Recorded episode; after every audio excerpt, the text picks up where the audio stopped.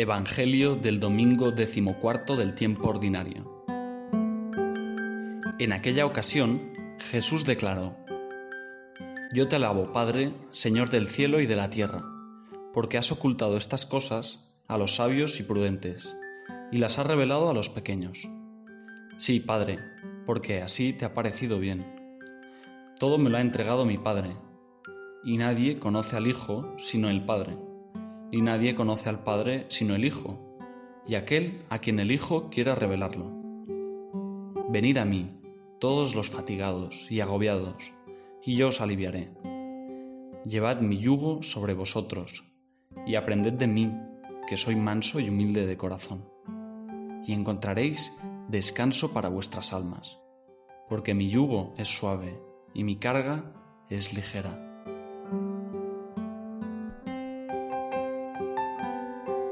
Jesús hace una oración en voz alta y el evangelista recoge cuáles fueron las palabras concretas con las que se dirigió a Dios. Yo te alabo, Padre, Señor del cielo y de la tierra, porque has ocultado estas cosas a los sabios y prudentes y las has revelado a los pequeños. Lo llama Padre y se alegra de su predilección por los más pequeños y de que a ellos les revela las cosas más profundas. En efecto, Dios se complace en los niños, ya que, como recuerda el Papa Francisco, los niños son en sí mismos una riqueza para la humanidad y también para la Iglesia, porque nos remiten constantemente a la condición necesaria para entrar en el reino de Dios, la de no considerarnos autosuficientes, sino necesitados de ayuda, de amor y de perdón y todos necesitamos ayuda, amor y perdón. San José María experimentó esa predilección divina que cuando quiere ilumina los corazones de quienes lo buscan con sencillez, para que penetren en la intimidad divina y capten lo que implica el ser hijos de Dios. Una experiencia singular que tuvo lugar un día concreto, el 16 de octubre de 1931 Años después rememoraba lo que vivió aquel día, viendo cumplidas en sí mismo las palabras de Jesús que recoge Mateo. Os podría decir hasta cuándo, hasta el momento, hasta dónde fue aquella primera oración de Hijo de Dios. Aprendí a llamar Padre en el Padre nuestro desde niño. Pero sentir, ver, admirar ese querer de Dios de que seamos hijos suyos, en la calle y en un tranvía, una hora, hora y media, no lo sé.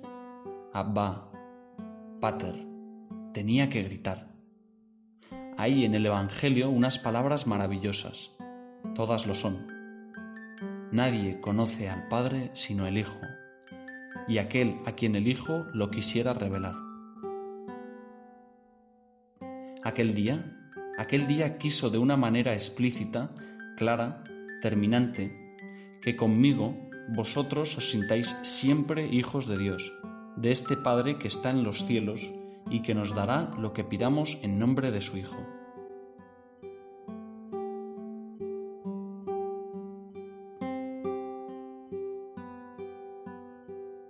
Jesús nos ha dado ejemplo de esa humildad y sencillez que admira en los niños. Así lo señalaba San José María mientras meditaba este pasaje del Evangelio. Jesucristo, Señor nuestro, con mucha frecuencia nos propone en su predicación el ejemplo de su humildad.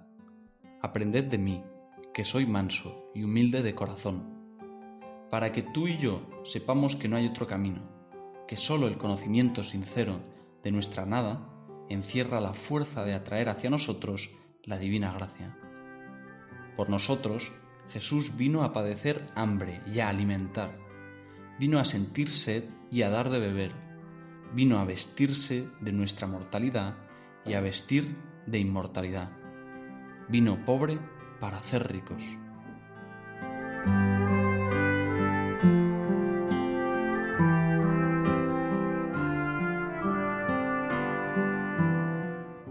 En esta misma escena, Jesús, después de manifestar su gozo por la predilección de Dios por los que son sencillos, como los niños, añade algo muy consolador. Venid a mí todos los fatigados y agobiados, y yo os aliviaré. Ahora bien, pone una condición para proporcionar el descanso. Llevad mi yugo sobre vosotros. ¿En qué consiste este yugo?